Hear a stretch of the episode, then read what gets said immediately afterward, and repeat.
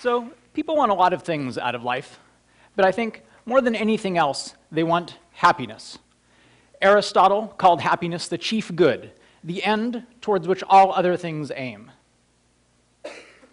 According to this view, the reason we want a big house, or a nice car, or a good job, isn't that these things are intrinsically valuable.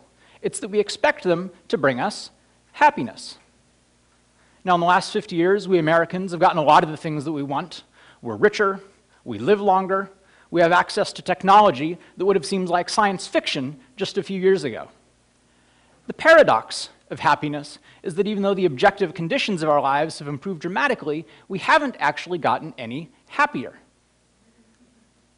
Maybe because these conventional notions of progress haven't delivered big benefits in terms of happiness, there's been an increased interest in recent years in happiness itself.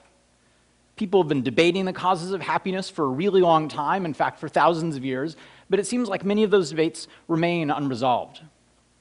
As with many other domains in life, I think the scientific method has the potential to answer this question. In fact, in the last few years, there's been an explosion in research on happiness.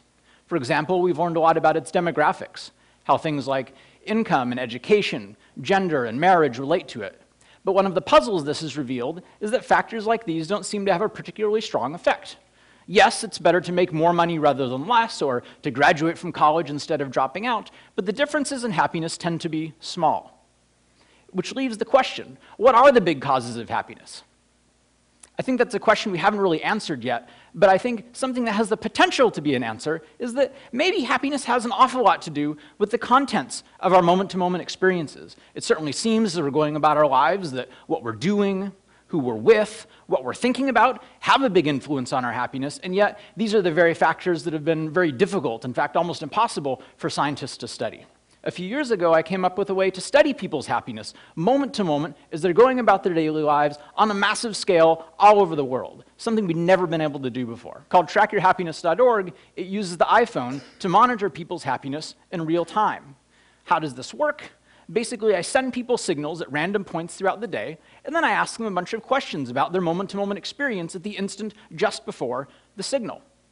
The idea is that if we can watch how people's happiness goes up and down over the course of the day, minute to minute in some cases, and try to understand how what people are doing, who they're with, what they're thinking about, and all the other factors that describe our day, how those might relate to those changes in happiness, we might be able to discover some of the things that really have a big influence on happiness.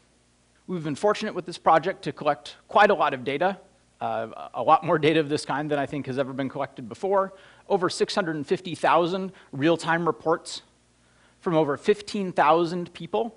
And it's not just a lot of people, it's a really diverse group. People from wide range of ages, from 18 to late 80s, uh, a wide range of incomes, education levels, people who are married, divorced, widowed, etc.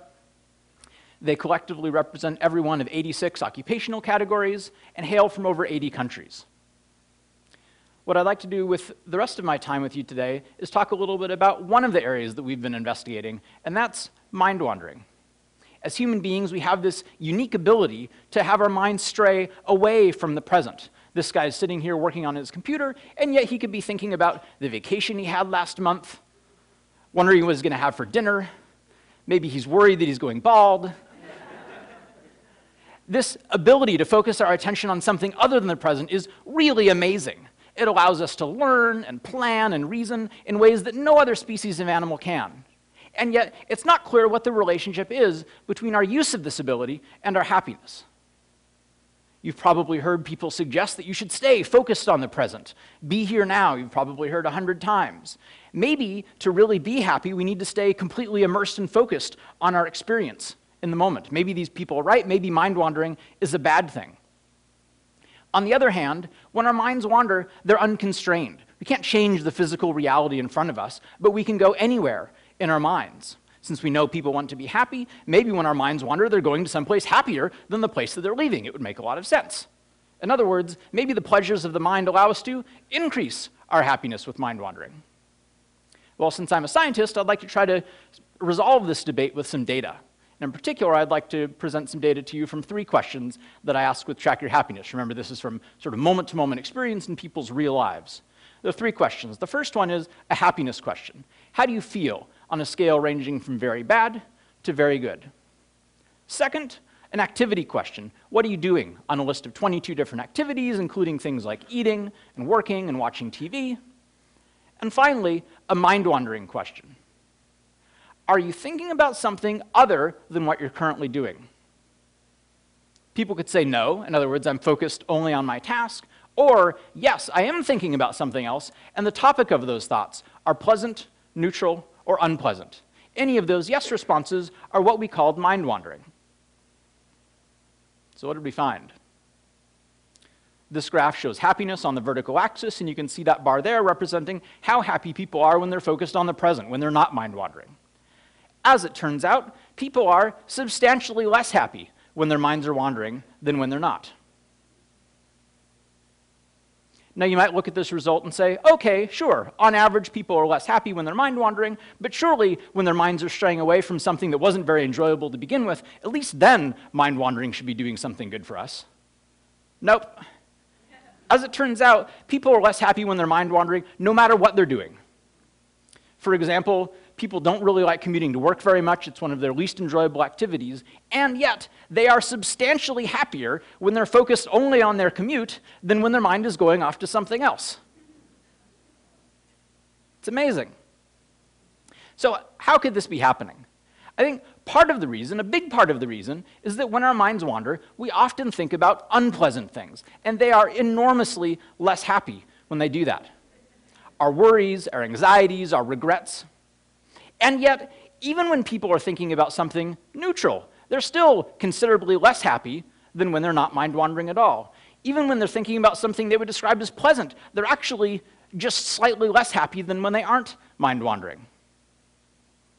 If mind wandering were a slot machine, it would be like having the chance to lose $50, $20, or $1, right? You'd never want to play.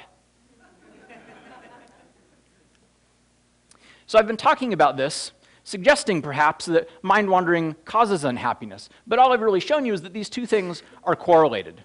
It's possible that's the case, but it might also be the case that when people are unhappy, then they mind wander. Maybe that's what's really going on. How could we ever disentangle these two possibilities?